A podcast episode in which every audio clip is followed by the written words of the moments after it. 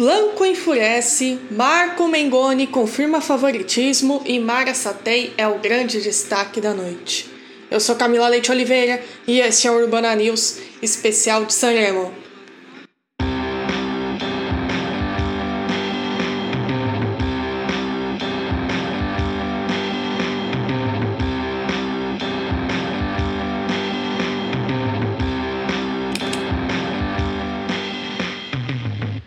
Primeira noite do tradicional festival foi marcada pela ruptura, pelo favoritismo e a coesão nas propostas.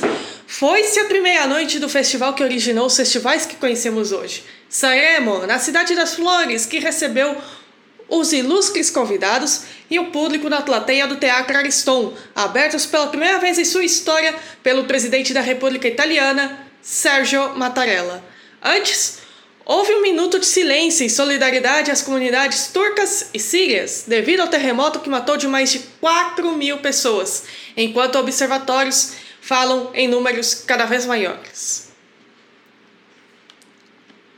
Em seguida, Amadeus, Chiara Ferrani e Gianni Morandi, terceiro lugar na passada edição e agora co-produtor, apresentam a primeira parte do desfile musical que contou com 14 das 28 canções em disputa. A primeira delas foi de Ana Osha, retornando ao festival após anos sem ser convidada e igualando o recorde de 15 participações na carreira. Ela foi seguida por Gian Maria, Mr. Rain e o favorito Marco Mengoni. Em sequência, tivemos Ariete com os também favoritos Último, Como a Cosé, Elodie e Léo Gasman, acompanhados do grupo Pooh, os grandes homenageados da primeira noite.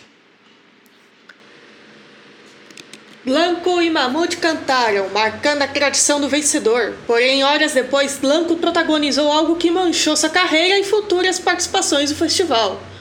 Após o microfone apresentar problemas sérios, ele chutou as flores que decoraram o tradicional palco. É a primeira vez desde o escândalo Bugo e Morgan que Amadeus teve que improvisar e acalmar os ânimos. O desfile seguiu com os veteranos do Icodini de Campana, com uma canção escrita pelo grupo Síntese da nova geração italiana do pop, La Rappresentada di Lista. Eles foram seguidos pelos recém-promovidos do Sanremo Giovanni, Gianluca Grinani, Oli, além de Zio e, por fim, Mara Satei. Satei, que aliás está defendendo uma canção com autoria de outro dos recém-vencedores do festival. Trata-se de Damiano Davi, o vocalista dos Vaneskin. Chiara Ferragni, a grande valete da noite. Um país que valoriza a moda, a alta costura e até a transgressão nas culturas e nas artes ainda está conservadora. Um dos grandes debates da noite é sobre o monólogo desta empresária, blogger e designer fashion, que vestiu um ilustre vestido com um falso nu refletindo seu corpo, entre aspas, ao natural.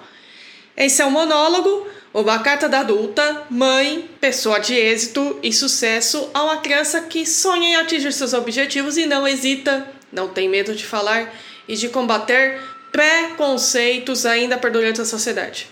Kiara representou uma valete que almeja ser apresentadora, produtora, uma valete firme e que apresentou com precisão cada candidatura defendida esta noite.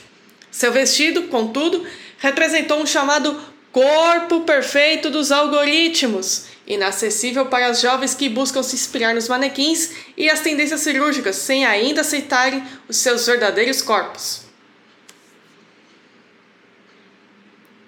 O show de Morandi e o improviso amarelo.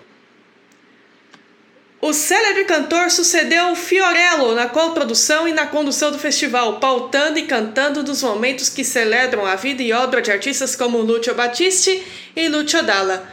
Gianni Morandi chega a trazer mudanças no festival que estava acostumado a ver a dupla amarelo, que precisou aparecer no improviso e que estranha a falta do comediante nos momentos musicais sobre a história do festival. Por fim, os resultados da noite.